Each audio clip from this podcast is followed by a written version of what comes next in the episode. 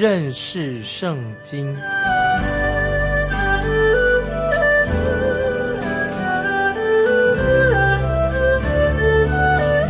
认识上帝的话，把上帝的话带到全世界。本节目是由认识圣经机构和环球广播电台联合制作，欢迎收听。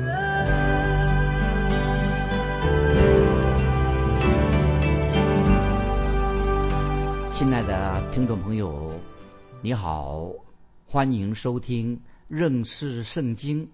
我是麦基牧师，我们要看撒加利亚书第九章。撒加利亚书第九章，那么这个标题我们给撒加利亚九章一个标题，就是圣经最后撒加利亚最后的部分的标题，可以说是关于最重要的预言，最重要的预言。那么我把最后这一部分的经文啊，就是分两个重要的部分。第一部分的预言是讲到主耶稣基督第一次降临的预言。这是第一部分，第二部分是讲到主耶稣再来的预言。所以第一部分就是从撒迦利亚书九到十一章，这是第一部分的预言，讲到基督第一次降临的预言。十二到十四章撒迦利亚书是讲到基督再来，基督再来的预言。在第二部分这一段经文跟之前我们看到十六个意象。也看过之前我们所谈论过，在撒加利亚书十个意象，这个是我们要从不同的角度来看这一段的经文，因为在撒加利亚时代一开始的时候，大家听我还回忆撒加时代开始的时候，是说到一小群啊回归从巴比伦回归的一小群的以色列人啊，他们回归了啊，心情很沮丧。啊，为什么他们呢？有个责任要重建圣殿。那么这个时候，先知撒加利亚就按照当时跟当地的情况，告诉他们会发生什么事情。啊，撒加利亚先知就告诉他们当地发生什么情况，当地的情况。那么然后呢，先知撒加利亚进一步就会告诉他们说，不久他们就会经历到啊神的祝福。那之后呢？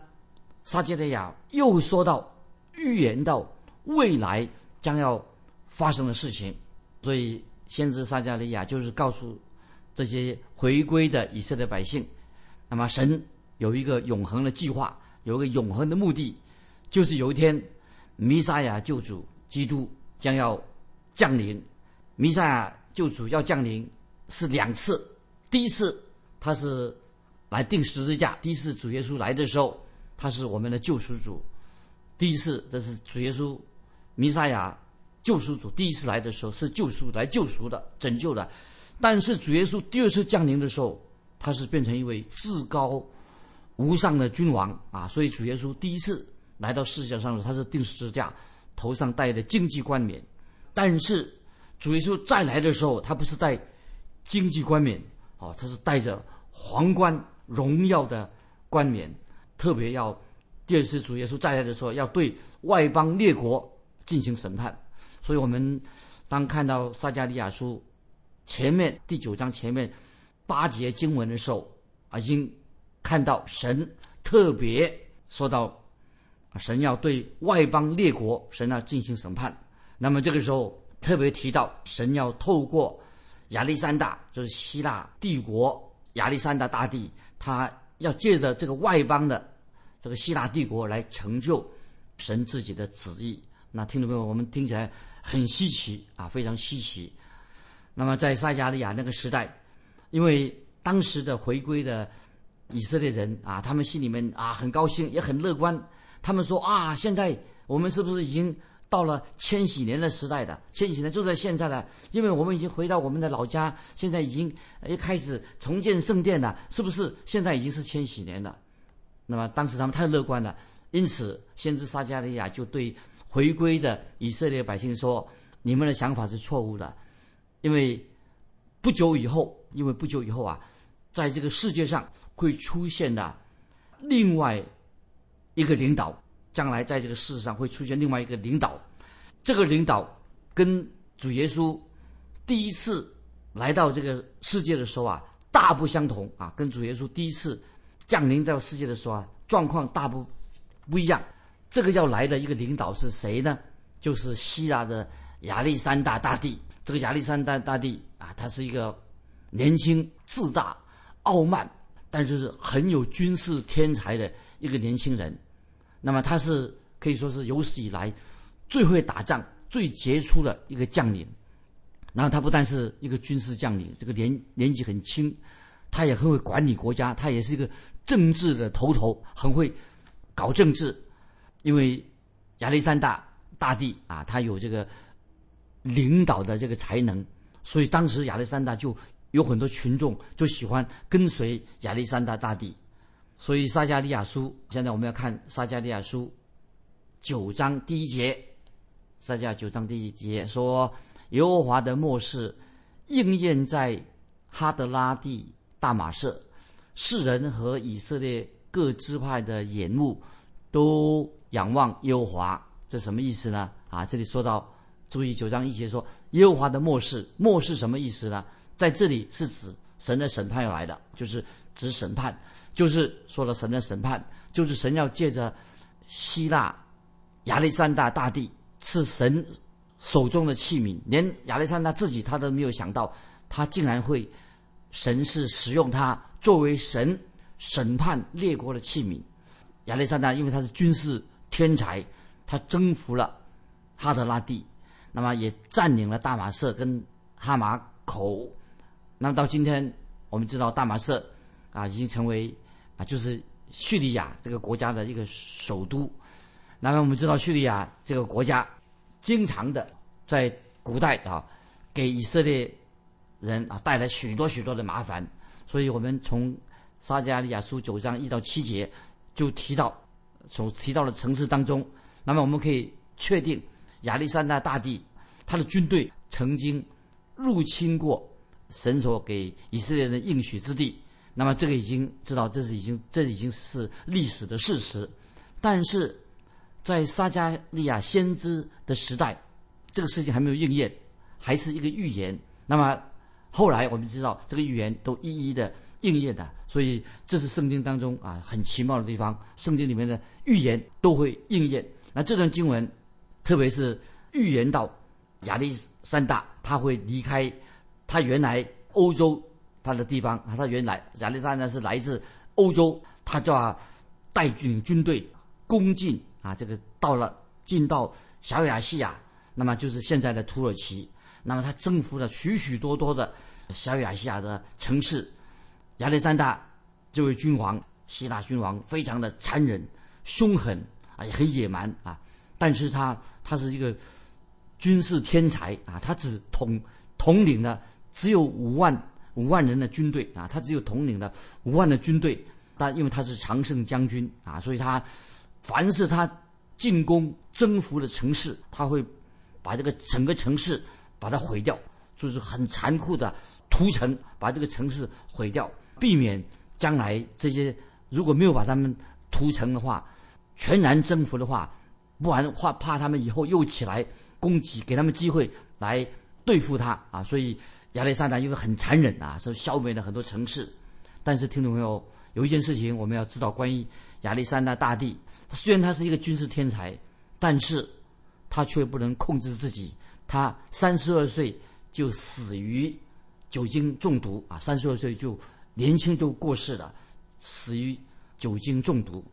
那么他的年龄跟耶稣的年龄，主耶稣年龄啊，都三十来岁就过世了，年龄很相仿。所以我们读但以理书的时候，但以理书其实先知但以理在但以理书当中啊，已经提到这个希腊马其顿，就是但以理书的第二章所描述的第三个但以理书第二章所描述的第三个世界的。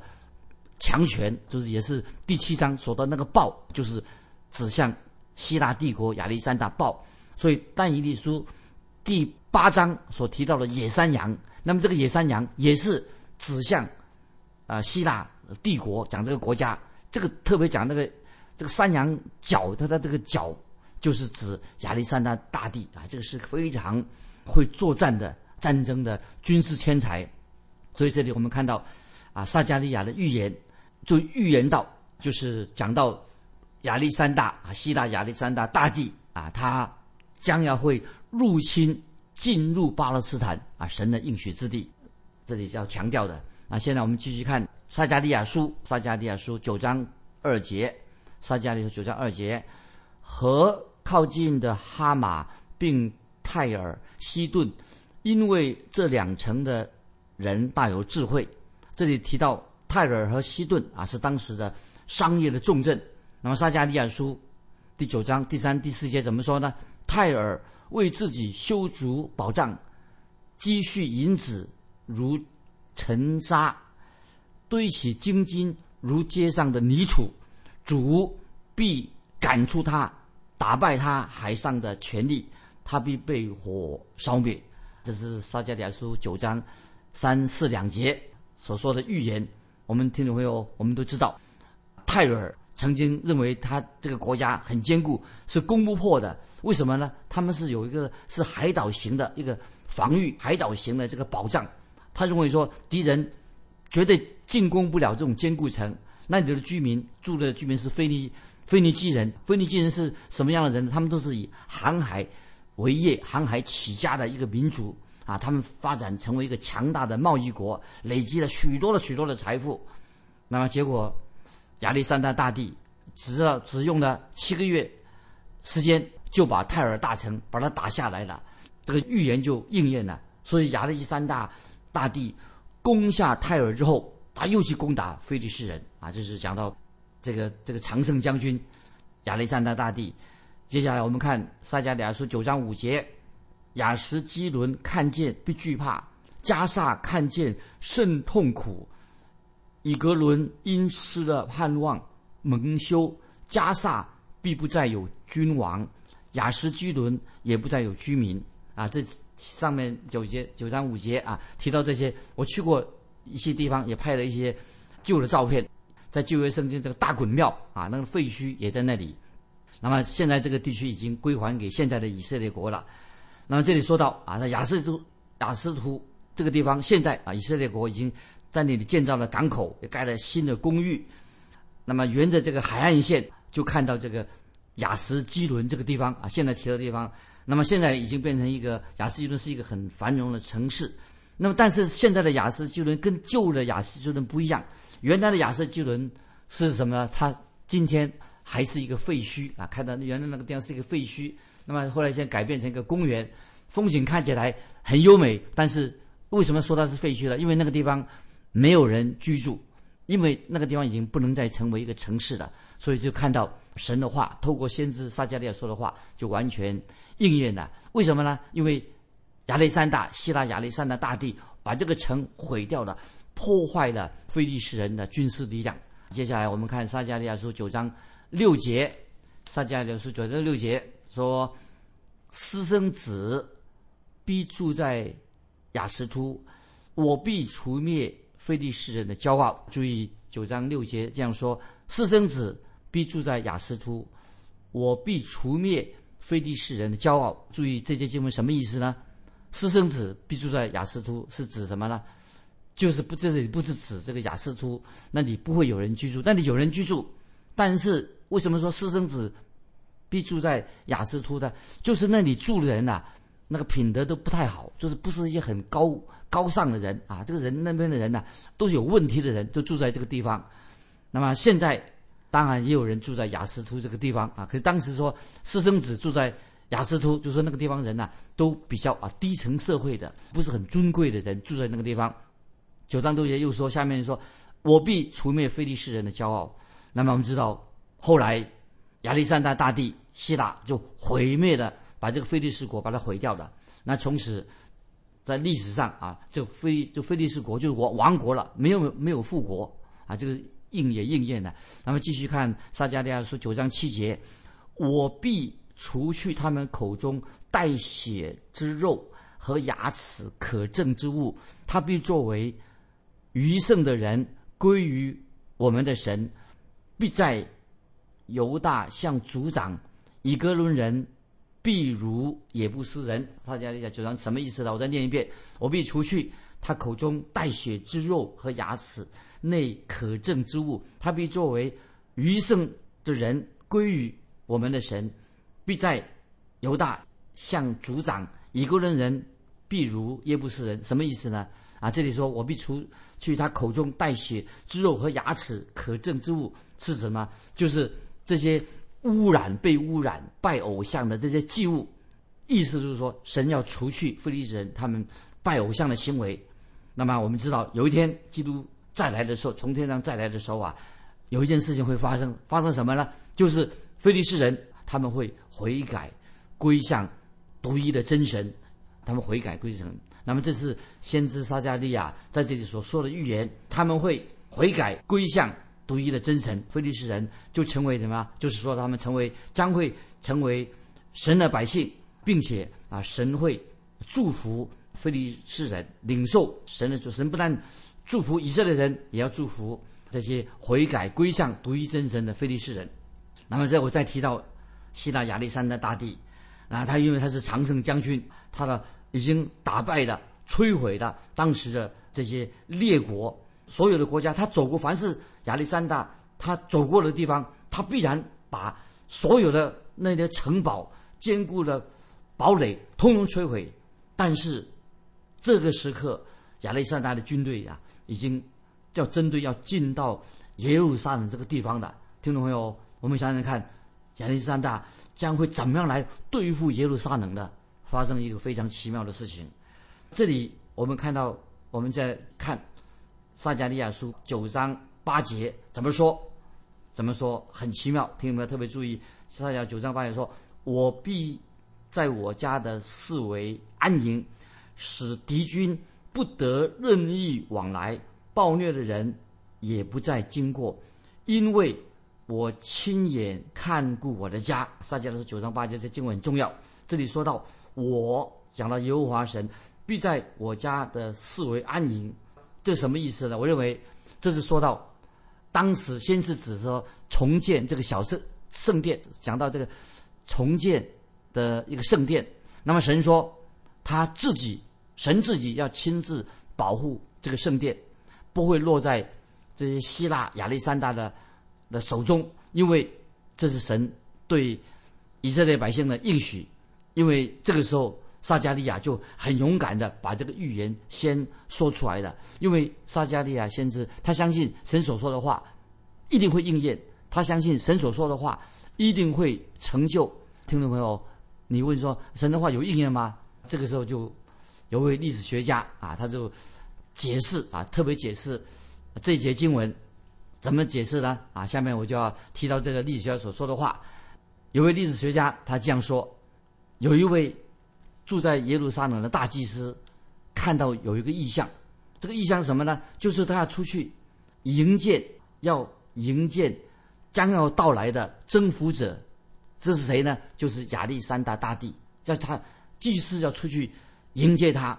那么，当亚历山大大帝他离这个城市啊，就是耶路撒冷不远的地方，很奇怪。祭司队伍啊，去要迎大祭司跟祭司队伍啊，要迎接迎接这个到来的亚历山大大帝这个征服者。奇怪，亚历山大大帝呀，却做什么呢？他却走进他本来亚历山大他要亚历山大大帝他要来，他是个征服者，他亚历山大却走到这个祭司群的这个队伍里面，亚历山大大帝。居然跟这些祭司们在一起，因为之前凡是跟随过亚历山大大帝的人啊，都知道，包括这些跟跟随他的腓尼基人、加勒底人，他认为说，凡是跟着亚历山大帝，他一攻城略地的时候啊，他们就要抢夺这个城市，毁灭这个城市，并且也可以杀害任何城市的这些宗教的大祭司。那么现现在出现了一个。很令人震惊的场面，居然亚历山大大帝呀，看到这群啊身穿白衣、白色衣裳的大祭司的时候，他们穿着细麻衣，大祭司穿着紫色、朱红色的衣服，啊头上戴着这个冠冕，还有上面还有刻着金色的牌子，关于有耶和华的名字。亚历山大大帝居然向大祭司敬礼，向他们敬礼。当时这些犹太人啊，这些以色列人，他们异口同声的向亚历山大大帝敬礼，大家就很奇怪，很惊讶，为什么亚历山大大帝会这样子啊，向这些犹太啊，这以色列的祭司敬礼呢？那么有人就问，到底怎么回事情啊？因为大家都是崇拜亚历山大啊，因为他是军事天才啊，他大有能力。为什么亚历山大大帝居然向犹太的大祭司致敬呢？亚历山大就做回答说：“亚历山大怎么回答呢？亚历山大这个大帝啊，他回答说：我不是敬重你们的大祭司，我乃是敬畏神，我尊荣神。”因为神给了大祭司有尊荣的身份，因为我以前做过这个梦，这个梦就是我看着我在我梦里面呢，看见这个大祭司所穿的衣服。当我在马其顿的时候，我就思想我将来要征服亚洲，要马上要过海征服这个地方。那么我引导我的军队，我统治波斯人。为什么？因为向我显现那个意象，那个神呐，他告诉我的。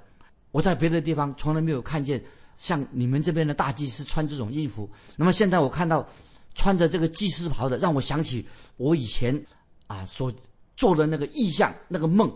他在梦中曾经劝告我，给我力量，他要引导我带领这支军队。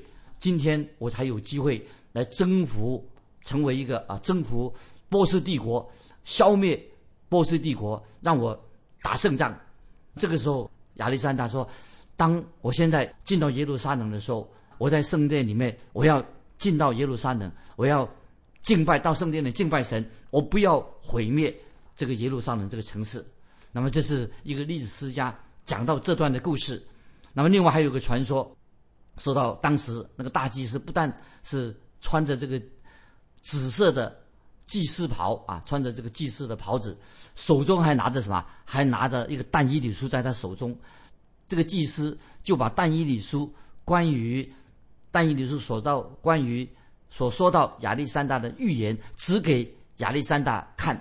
那么让这个亚历山大大帝就很感动，所以他就进到耶路撒冷的时候啊，他还进到圣殿里面去献祭，去敬拜神啊。这是啊历史啊有这样的一个记载。就是说到亚历山大没有他的军队进到耶路撒冷的时候啊，没有去掳掠耶路撒冷，也没有毁掉耶路撒冷的圣殿，反而是什么？他进到耶路撒冷的时候啊，他去圣殿里面，他亲自献祭，亲自去敬拜耶和华神。亚历山大因此他没有毁灭啊耶路撒冷这个城市，所以我们看到。啊，撒加利亚这位先知他所说的预言啊，非常的奇妙啊，让很多人就觉得撒加利亚书啊，就今天我们查考的撒加利亚书第九章啊，非常引人注目。这个撒加利亚书这本书是太奇妙的，他所说的预言都应验了。那么我们知道亚历山大在历史上他是一个所向无敌的一个军头啊，一个大将军，也是。他在历史上是一个最残酷、最残酷、一个杀人如麻、最野蛮的、最自高自大的人。但是他居然来到耶路撒冷的时候，他向祭司致敬啊！他进到耶路撒冷这个圣殿里面献祭、敬拜神。他没有像他以前一样进到任何城市，他就要蛮横的、残酷的杀人如麻。那么。这是啊一个历史学家的做这样的记载。今天我们就分享到这里。我要问听众朋友，这个是不是一个非常啊奇妙的事情？先知撒加利亚能够说预言，这个事情都还没有发生。所以所谓预言意象的意思，就是还没有发生的事情，先知所说的后来都一一应验了。这里特别想到强调亚历山大大帝这位。勇敢的、强悍的、野蛮的、自大的这个亚历山大，他这个波斯啊，他是征服了波斯帝国，但是他进到耶路撒冷城的时候啊，他没有把耶路撒冷把它夷为平地，这而且不但没有夷为平地，而且他对祭司敬礼，也进到圣殿里面献祭啊，敬拜耶和华真神。他没有毁灭耶路撒冷，像他以前进到其他的城市一样。这实在在历史上啊是一位神迹啊！所以最后啊，要鼓励听众朋友，我们的神乃是掌管。历史的神掌管历史的神，一切的事情都在神的掌握当中啊！最后我要问听众朋友一个问题，很简单，听众们欢迎你来信跟我分享，你觉得历史历史的主人到底是谁？谁是掌管人的历史？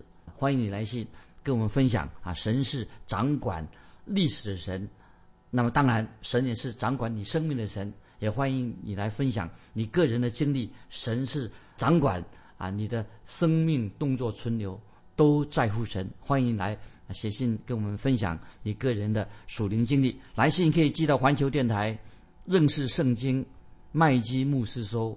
愿神祝福你。我们下次再见。